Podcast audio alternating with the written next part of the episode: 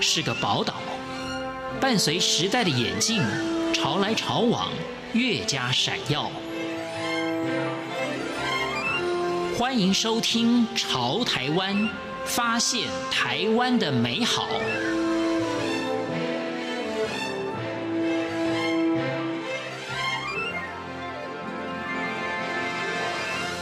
听众朋友您好，欢迎您收听《潮台湾》，我是文心。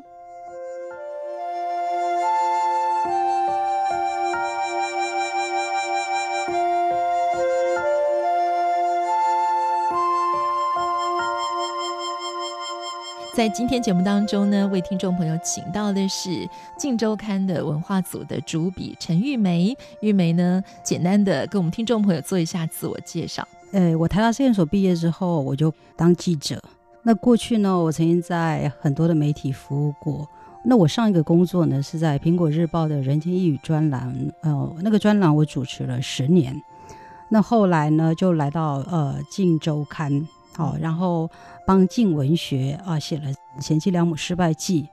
那会写这本书的缘由呢，其实也是呃我过去二十年的那个。采访经验里头，我看到了很多的，应该是说，我看到了很多失落的女性。所谓失落女性，是说，我一直看到女性那种因为没有开展自我，或者是说因为被家务、亲职这些呃常年的占据着他们的生活，他们几乎已经忘了照顾自己。那我后来就发现说，到了中年的时候，他们到了中年的时候，会觉得自己整个人都空了。因为其实我自己是觉得说，不管是小孩子或者先生再有成就，那个都没有办法定义女人自己。嗯，女人要找到自己，她才能够觉得她有价值感，她才不会去觉得说我要在我的内心里面去找这些，找一些浮木或者是什么东西来填补自己的内心。所以我很关心女性，就是说她在经过了这么，呃，从呃青春期到进入婚姻，或者说进入亲密关系到中年。啊，也许孩子大了，他们的人生是怎么样？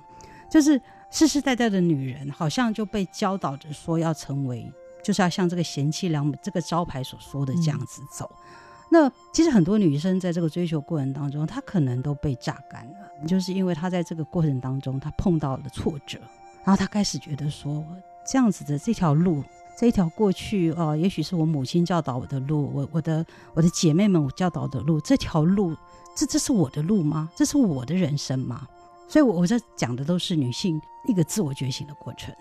女人喜不喜欢自己的样子，这也是我一直有的课题。就是说，你看，像我们到这个年纪哦，就心里面还是会常常浮现说：哎，哎呦，我今天穿这件衣服，我妈是不是又会嫌我？我我这样子是不是？哎，我这个菜煮的好像不太好吃。哎，我小姑是不是是不太那个？嗯，就是你永远都是在。别人的眼光中活着，可是我有时候就觉得是说，像我我采访这些女生，她们如果今天真的更专注的，不要去消耗这些上面，就他有一些自己的空间，我觉得真的这个社会会非常的不一样，你会看到更多不同的典范。其实我也不知道那个典范在哪，只是说我觉得要有更多不同的女性的典范。可是我是觉得说，这个是透过你生活中的不断的觉察，就像我书中有一个女女女生叫沈燕，她是看到自己的妈妈跟姐姐的这种比较是怎么讲，比较是依赖先生的这种关系里面，她觉得这么完全依赖，没有自己的兴趣跟成长跟生活的这种生活，她觉得并没有办法带给双方幸福，所以她后来她即使有男朋友，她也就觉得是说。嗯，她想要过一个可以有自主的选择权的生活，所以她后来就单身。嗯、那当然，她也没有去排挤说，哎，也也许有一天会遇到一个所谓的灵魂伴侣，或者是说谈得来的男性。可是他就是觉得自己非常珍贵。嗯，他所有的这种觉察，我自己觉得说，他就是透过观察旁边人，然后他会去想，嗯。嗯这个是这样子嘛？然后他自己透过宗教，他打坐嘛，所以他对很多东西他都会想说：哎，这个东西若是我，我我应该要怎么做？嗯，所以我就发现说，他的过程就是一个，就是我其实非常敬佩他。嗯，像他现在他，我觉得他单身，可是他就是活得怎么讲？我就是觉得越活越有自己的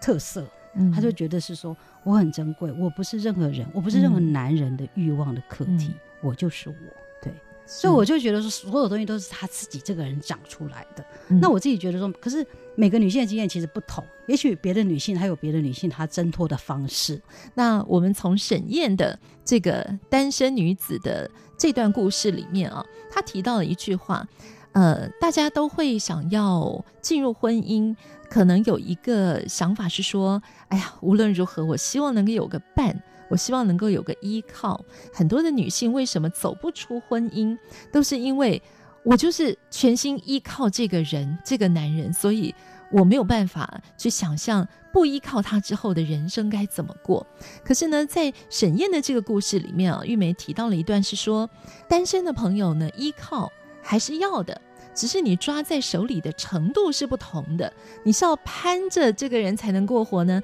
还是说靠着就好了？对，或者偶尔陪伴一下。嗯、对，对我觉得这个真的是很多单身的朋友啊，现在如果急着想要抓住一块浮木的话，我觉得这是一个蛮好的提醒。哎，对，其实，嗯，沈燕啊、呃，这些女性哦，我觉得她们真的有非常多金句，就他们的这些智慧之语，我觉得是都是他们从生活的。你可以说是很多的，呃，很多从婚姻或亲密关系中的伤痕提炼出来的，所以我觉得这个是非常具有，我觉得怎么讲，就是这就是一个台湾本土的本土出来的一个故事，嗯、那我就会觉得是说它其实非常的珍贵，嗯，对，所以我我会觉得是说，嗯，也许很多女性在看的这个东西，或者是说男性，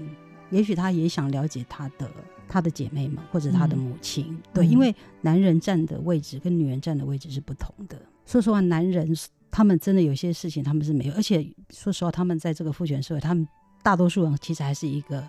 站在一个红利的那个那个结构上嘛，嗯、所以他们其实不一定会体会那个弱势者的处境。所以我觉得女性自我觉醒的功夫只能靠自己。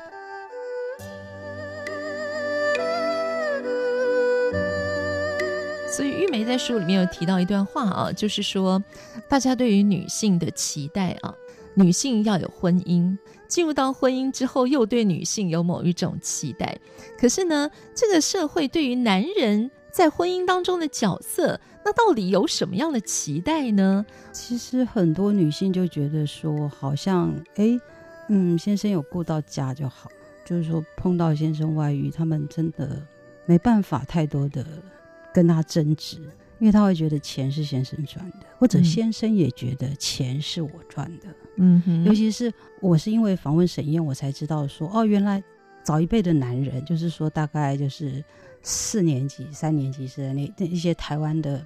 那个时代，上一上个时代的男男人，会觉得真的就那个文化圈，或者也不一定只有男人，就是女人，就那个圈子，成功的男人那个圈子，就会觉得是说，哎，事业成功之后。有个小三一两个情人在旁边照顾你，这个好像是，嗯，好像是正常的。我是说那个、嗯、那个那个熟民社会里面，好像就这样认为。所以，嗯，遭到背叛或者欺骗的这个妻子，她就会有苦无无处诉，因为她会觉得是说，对啊，她也没做错什么，她家里孩子都照顾得很好啊。嗯，然后这个东西你又不能跟小孩讲，因为小孩子跟爸爸有跟他爸爸的关系。嗯，所以真的这个东西是很苦，所以我才觉得说我想要写出来，然后就是我觉得写出来让大家有一个至少有一个文本，就是说大家可以在里面看到很多问题，然后去思考很多问题。我我觉得去想这些问题对女人来说真的绝对值得。像我姐姐她也是，就是她就告诉我说，她从十年前她就开始去上一些成长课程，她开始去思考自己为什么那么没有自信，为什么自己。就是说，因为她她也是很早就结婚，然后进入进入婚姻关系当中，然后她也是全力的照顾照顾自己的孩子。嗯、那可是后来几年前他女儿过世之后，他他就觉得说他的翅膀断了，因为他觉得他全心的栽培女儿，可是女儿、嗯、这么有才华的女儿竟然走了，他觉得他人生他觉得他活不下去了。我记得我那时候听他讲那句话的时候，其实我有一点就是说既心疼又不忍。嗯然后我就跟他说：“你有你自己的翅膀。”对，其实我觉得我写这本书，我也是跟我姐，像我姐这样的人致意。嗯，嗯就是说，我觉得太多女性的这些牺牲付出没有被书写出来。就是说，我们的书架上充满着充满着男人的丰功伟业，可是这些丰功伟业背后，其实大半都都是女人在撑着。是，那这些女人呢？所以。所以我姐姐后来就是，反正经过这这，我像我外甥女也走了六年，她后来就告诉我说，她觉得她这几年来的这种自我成长，不断的好像是把自己打碎，再重新提炼，然后自己不断的就好像这个探寻的过程，他觉得是值得的。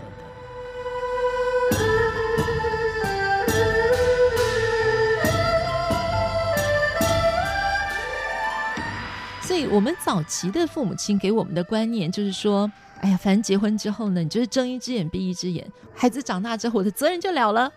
可是你知道，在日本，日本前阵子就是应该有几年了，就在讨论说，呃，先生退休之后的离婚潮。啊、对，因为老婆突然发现说，以前先生上班，他至少还有自己的空间，可现在回来之后开始要他做这做那，哪里不满，对，对他们再也没有办法忍受，然后就是离婚。那时候还形容男人像是那个。地上湿湿的落叶，扫都扫不掉。就是我觉得日本社会学家非常会形容那种、嗯、这种有很多语言形容这一种。对，是那那我我觉得婚姻出问题之后，那这些问题呢，都是一个一个自己去找答案。我我是觉得这个自己找答案的过程是很重要。就像最近我我觉得我很意外是说，我其中一个侄女跑来跟我说：“哎，姑姑，你有没有书？可不可以给我一本？”那我就很惊讶，因为她就是一个在医院工作的人，然后大概快三十岁这样。我说，你怎么对这本书有兴趣？他说因为啊，就是就是说我妈妈常常跟他讲说，就是他结婚才会幸福啊。可是他就会看到那个诶、哎、婚姻关系里面的这种很多的就是 挣扎，然后婆媳问题啊什么的。他就说他想要看看这些女人为什么会失败，然后呢，是不是真的要结婚才会幸福？像我现在就是我自己工作，我自己养活我自己，我放假就开车出去玩，跟朋友出去玩，我非常快乐啊。可是他就说，阿婆就会常跟他讲说，嗯、你还是要依靠一个男人。嗯、那那我觉得这是一件好事，说他等于是说他开始去想这个问题，嗯、他就不会说哎，好像跟着大家走，然后进到那个婚姻发现说，哇。原来婚姻都，其实我觉得很多进入婚姻的人，就像我们这一代五年级后段蛮流的，我我想还是一样，就是说我们都是进入婚婚姻当中才发现说，哇，这个根本就是事先要训练的，就事先要去、嗯、要去学习的，很多的学习，了解了解自己，了解了解对方，嗯、就是说，哎，为什么他对很多事情的反应是这样？嗯、那为什么我碰到他的时候，我的反应又是这样子？其实我们公司的那个年轻的一些同事，他们有去接访啊。嗯，访问一些结婚也是各个不同时代的谈婚姻，嗯，然后也是有一两个，就是其实是后悔进入婚姻的，因为他们觉得自己没有经济能力，然后真的就是都奉奉献给家庭，然后他们都因为就是后来为了照顾家庭离开了工作，然后当他们要孩子大了要再回去工作，那个那基本上就是就是会充满他们自己会害怕啦，嗯，对，那。对这些年轻的同事，就问他们说：“那你们有问题想要，就有有什么问题困惑想要问的？就是说，到底是结婚好还是不结婚好？”然后那些年轻同事都来问我，我就告诉他说：“我说，其实每种生活都有每种生活的代价。就就像比方说，当然小孩会带给你，其实小孩带给你的成就，或者是带给很多挫折。对，那有时候你也会觉得是说，如果。”像我有些同学就是没有单身，然后他们在学术地位上面，在学术他们就就可以自由去追求自己的学术的成就，那我觉得也很好。我我其实有时候我也会羡慕他们，因为你你就觉得说，你进到家庭，当然就有些东西你就是没有办法嘛，就是某些部分就是不可能。我在想说，夫妻双方可能大家都要退让一点，是说，如果他要分担一些家务，分担一些就是说亲职工作的话。就是彼此是是都要互相牺牲的，可是我是觉得说，不管你选择哪一种生活，都有代价要付，就都会有各自的遗憾。只是说这个遗憾有没有、嗯、像比如说等我孩子大了，哎，我我可以再去追求我自己的，尽量让自己某些东西不要遗憾。那你你你可以透过你的朋友，透过很多去找寻你自己属于你自己的圆满。我我自己觉得说，人生的圆满要怎么讲，这其实很难说。当你觉得对你，你你你真的做很多事情，你已经尽力了，然后你觉得对，就是什么什么样很多事情，哎，你也就甘之。嗯、我觉得这个是最，其实我觉得这个是最幸福。嗯，对，好，非常谢谢玉梅的分享，谢谢，谢谢大家。